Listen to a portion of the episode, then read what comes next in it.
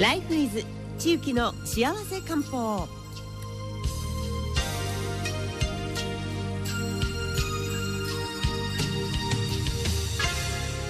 さあ続いてのコーナーは地域の幸せ漢方。地域道薬局赤澤千幸先生です。よろしくお願いいたします。よろしくお願いします。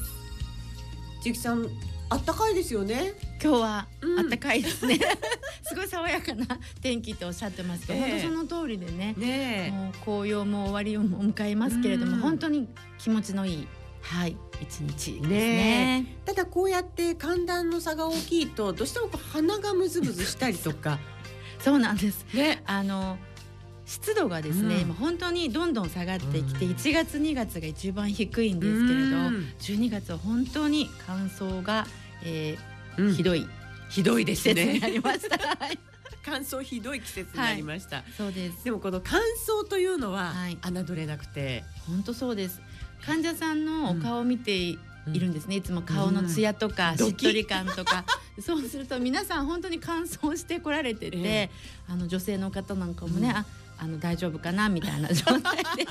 あのね漢方薬局にも当然あの、お化粧品の部類、はい、まあ、あのスキンケアとか置いてらっしゃいますので、はい、まあ、そういったところも、はい、中からも外からもケアできるように、はい。そのように皆さんにお勧めしています。うん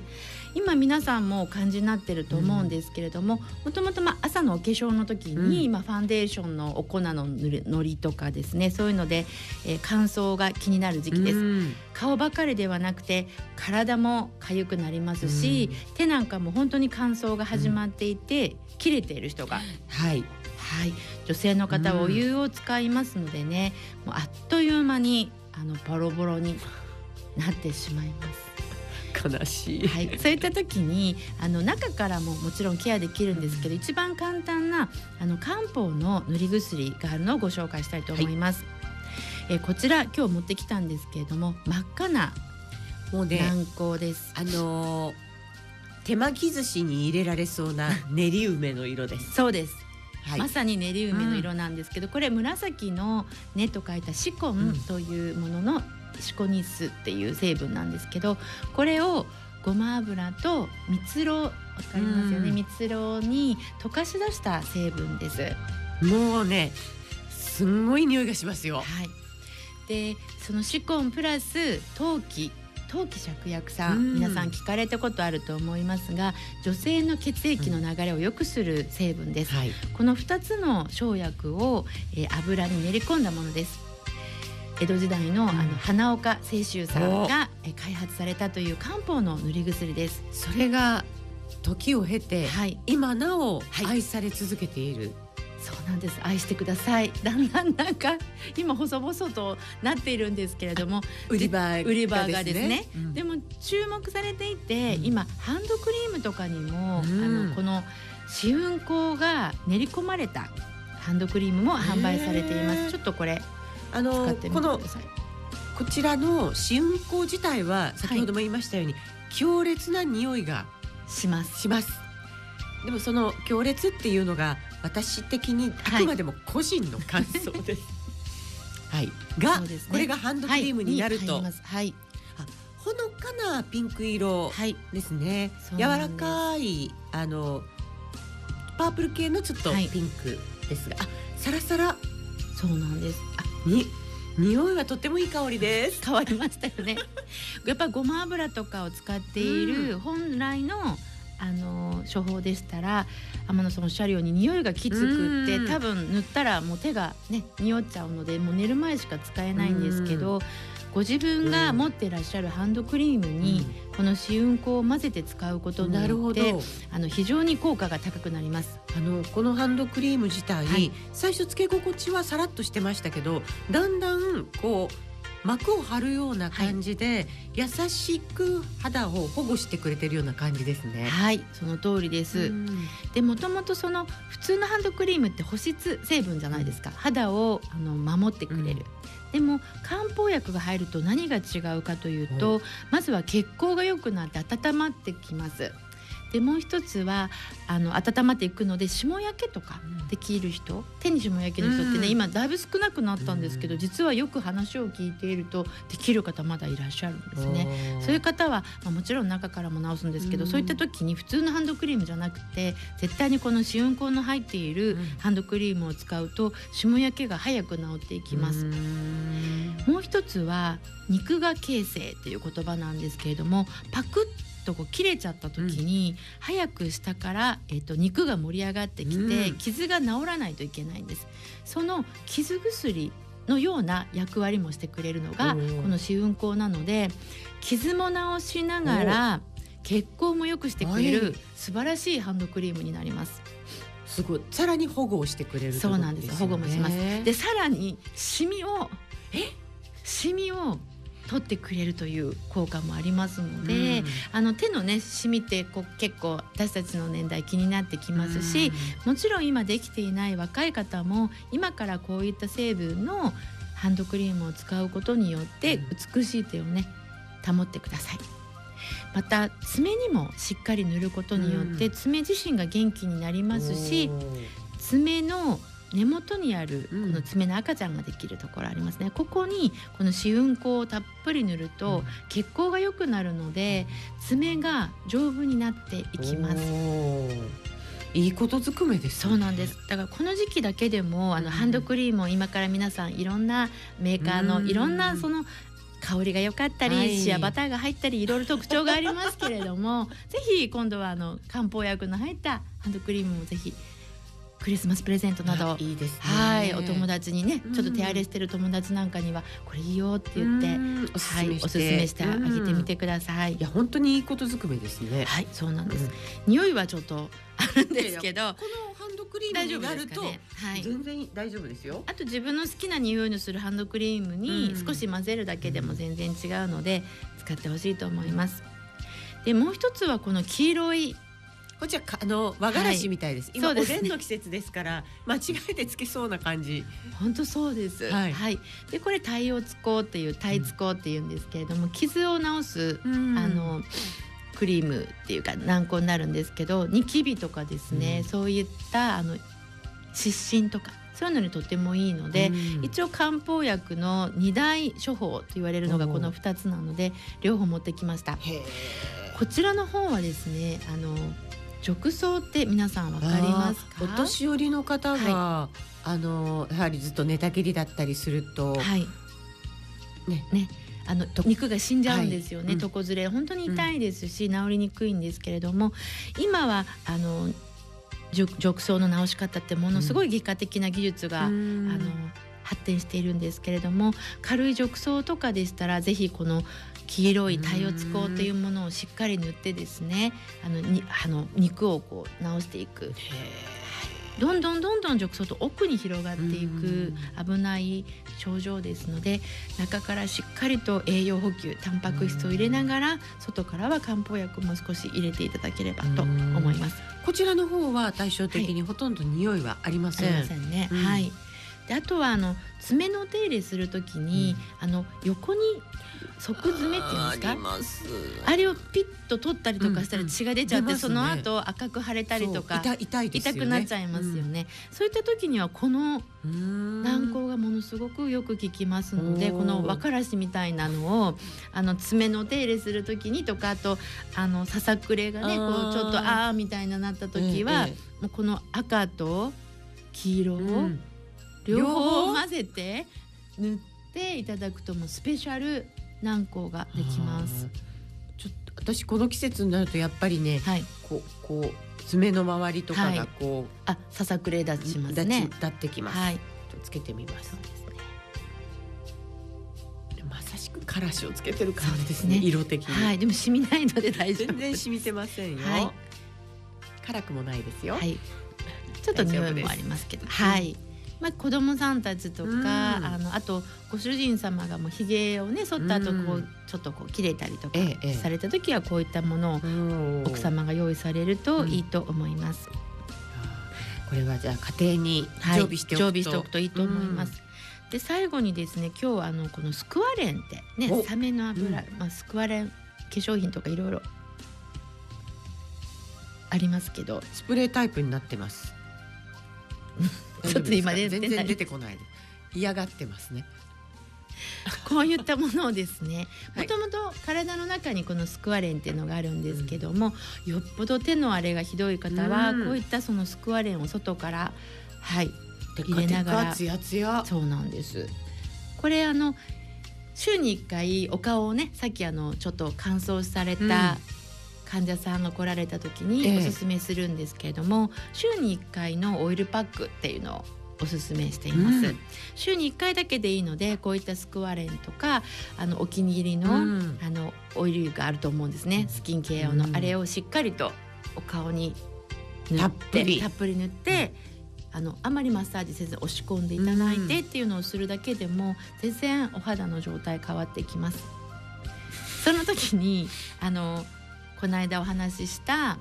粘膜とか潤いは栄養学でいうとベータカロテンなので、その人参のすりおろしたものを人参のすりおろしたものを。あの、まあ、紅花油とかオリーブオイルとか、あるいはこういうスクワレンとかオイルを一緒にしてお肌につけてそして23分マッサージしてそれから洗ってきれいにするとすごいですね、はい、人参を直接、はい、お肌に塗るっていう方法もございます。あのちゃんと張り張り付いてくれるんですかね。ちょっとポトッと落ちるのもありますけど。ポロしそうな感じがします、はい、いくらオイルを入れてもね、ね、私としたらまあ食べた方がいいかなと思っているので 召し上がってください。昔ね、はい、きゅうりの輪切りとかをこう顔に乗っけるとか、ありましたね。でもまああんまりねやりすぎると肌の刺激になりますので、うん、まあそういったものもあるというご紹介だけですけれども一応は食べてください。はい。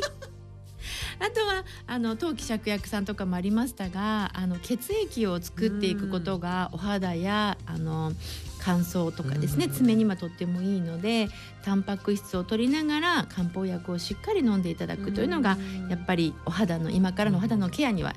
欠かせないと思います。はいから下焼き赤切れはあのさっきの試運行というものを使ってやってください。あとはですね今から紹介したいのは今の時期はもう一回あのノロウイルスとかそういった胃腸障害も起きてきますのでそれをあの整えていくために、まあ、漢方薬でやっぱり下痢止めのお腹を温めるものっていうのが非常に今出回っておりますのであの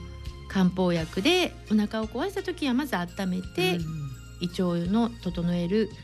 えー、処方を23日でいいので本当に早めにケアでするといいと思います。夏の胃腸障害と真冬の胃腸障害が一番体を弱らせますので弱ったなとかあるいはもともと胃腸が弱い方は早めにケアをしてください。それは普段から飲んでおくということですか？普段からはい飲んでおいてもいいと思います。普段から飲む場合は1日1回だけ寝る前に飲んでおくとあのお腹を壊すことがないのでいいと思います。今から暴飲暴食の時期にもなりますのでもともと胃腸の弱い方っていうのはあの注意です。で自分が胃腸が弱いのかどうかっていうふうにまあ分からない時には、朝起きた時にベロを鏡で見てください。ベロの真ん中が白くなってらっしゃる方は胃腸が弱っていたりとか食べ過ぎたりするのでそういったベロを発見したらですねもう23日ちょっとよく噛んで食べるとか胃腸薬を飲むとかそういったケアが必要になってきます。またベロの横が跡がつく歯の跡がつく場合はもう疲れているというサインです。この疲れているサインが出る場合は早く寝るとか、あるいはちょっと栄養補給をするとか、そういった心がけをされると大病にはならないので、そういった養生方法を身につけてください。で最後に、まあ、この時期になると体の冷えを訴えられる方がいるので今日はあのカイロを使ってですね 皆様にご紹介したいと思います。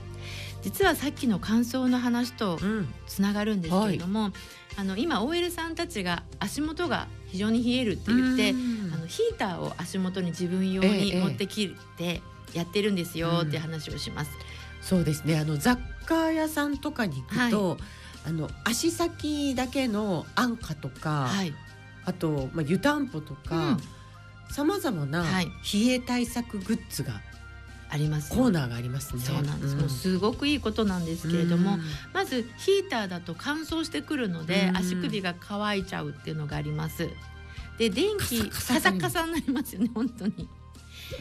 あとはあの電気安価だったらやっぱり電磁波って言いますか、うん、やっぱりずっと下からも電磁波だし上はパソコンだしっていうことで、まあ、電磁波を貯めちゃってってやるとパチッとなる静電気がたまる体になって、皮膚の弱い方は本当にピリピリしちゃうので、そういったことも要注意になります。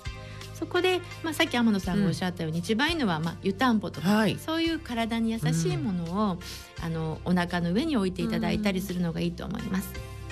ただ置く時もその東洋医学でいうそのツボのところに置くのがいいですね。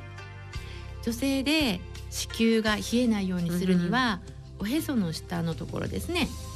おへその10センチ下のところ、はい、はい、そういうとそこのところにツボがありますので、そこにあの安価とかそれからカイロとか湯たんぽを置かれるといいと思います。カイロも貼っちゃって、ね、カイロも貼っちゃってください。はい、で次続いて下に行きます。お膝の内側ですね。お膝の内側、はい、ここ結界というツボがあるんですけれども、うん、その結界というところにもあの膝にこう湯たんぽを挟む形ですね。落ちるかしら？すごいと同時に筋力も鍛えられそうですね。落ちる筋力アップになりそう、はい、そこに挟む挟むんですね。あのあったかいペットボトルとか、ペットボトルとか、はい、はい、ない場合はですね。気になって集中できない。はい。さらにその下に行きます。はい、内くるぶしの少し上のところには、三陰交というツボがあります。そこに回路を貼ってください。これあれですね、はい、あの制服 OL さんとか制服だと、はいあのめちゃめちゃスカートの下に、はい、あの足先にそうですねいろんなもの貼ってるおズボンのとこはいいですね。そうですね。隠れて。そうスカートのところちょっと大変ですね。ですね。はい。でもそういうそのどうせやるんだったら効果的な方がいいですよね。今日実は千木先生貼ってらっしゃるんですよね。そうですね。足首にちょっと貼ってまいりました。だからでもポカっていう、はい、自然にこうあのポカポカっていう感じになってきますね。はい、そうなんです、うん、今皆さんレッグウォーマーとかね、うんうんうん、あの履いて会社でやってらっしゃること多いみたいです。はい、そのレッグウォーマーの下に、ね、さらにさらにこうさらに仕込んでおく。仕込んでおく。本当に皆さん女性の皆さん、うん、下半身を冷やさないでください。ね、あの私もこの間、はい、あのそれこそ整体とかで、はい、いろんなこうものを置いてらっしゃるんですよね。足首とか手首に巻く、はい、それこそあのどんな大きさでも大丈夫なようにレあのマジックテープで貼るようになってるんですけど、はい、その貼るものの内側にポケットがついていて、うん、そこに回路を入れられるようになってるんですよね。ね、うん、今すごいです、ね、だから本当冷え対策グッズっていうのは、はいありとあらゆる種類があるなって思いましたね。はい。本当その通りですね。あの冷えは万病のもとって言いまして、その病院ではね病気として認められないんですけれども、この間あのノーベル賞でね低酸素状態のものをね、体がどうなっていくかっていうところが取りましたけれども、血流が悪くなると酸素がいかない、それこそあの霜焼けなんか本当にもう壊死寸前ですよね、うん、そういったことが体のあちこちで起きている、うん、非常に危険な状態ですのでぜひ温かいものを取ったりそういった回路であったり、湯たんぽであったりそういったものでケアしていくことが自分の体を守っていく、健康を保つということにつながるということを皆さんぜひ覚えておいていただいて、ね、これからの時期ぜひ暖かいといえども、今から1月2月までねしっかりしていただければと思います。意外とねあの暖房器具なんかも乾燥したりとかね、はい、しますもんね。そうなんです。乾燥は本当にうん粘膜を弱らせますので病気になりやすいですね。肌を触ってちょっとしっとり感がない場合は。どうでしょう？どうでしょうかね。バロメーターは自分のお顔で。そうですね。あとはお顔と、はい、あとベロを見るということも大事ですし、あの痒みですね。本当に痒いんですってね。あの乾燥すると体中が寝る時。痒みって痛みを我慢するよりも本当厳しいものになりますのであの家族のねお背中とかお腹周りあと靴下のところとかよく見てあげてクリームぜひ試運行入りのクリームを作って塗ってあげてください。はい。した。はい、やはりもうあのね江戸時代から伝わっている、はい、ものですから、はい、皆さんがやはりあのこれで助けられたという方もね、ねいらっしゃいますもんね。昔の女の子たちがねこれで直してたのかなと思うと本当にね愛おしいですね。愛おしいですね。はい本当に素晴らしい処方だと練り梅と和がらしをはいそうです。覚えておいていただければとはい、あのお店の方は濃い本店と、はい、そして袋町、はい、えー、小学校の向かい側になりますけれどもこちらの方に店舗ございますのでぜひお問い合わせいただきたいと思います。はい千木さん今年度はいつまで、はい、今年えっと二十八日まで営業しています。年明けは六日から始まりますので、それまではぜひ練り梅と和菓子を ぜひ見に来ていただければと思います。はい、えー、ライフイズ中期の幸せ漢方は中期道薬局赤座中期先生でした。ありがとうございました。ありがとうございました。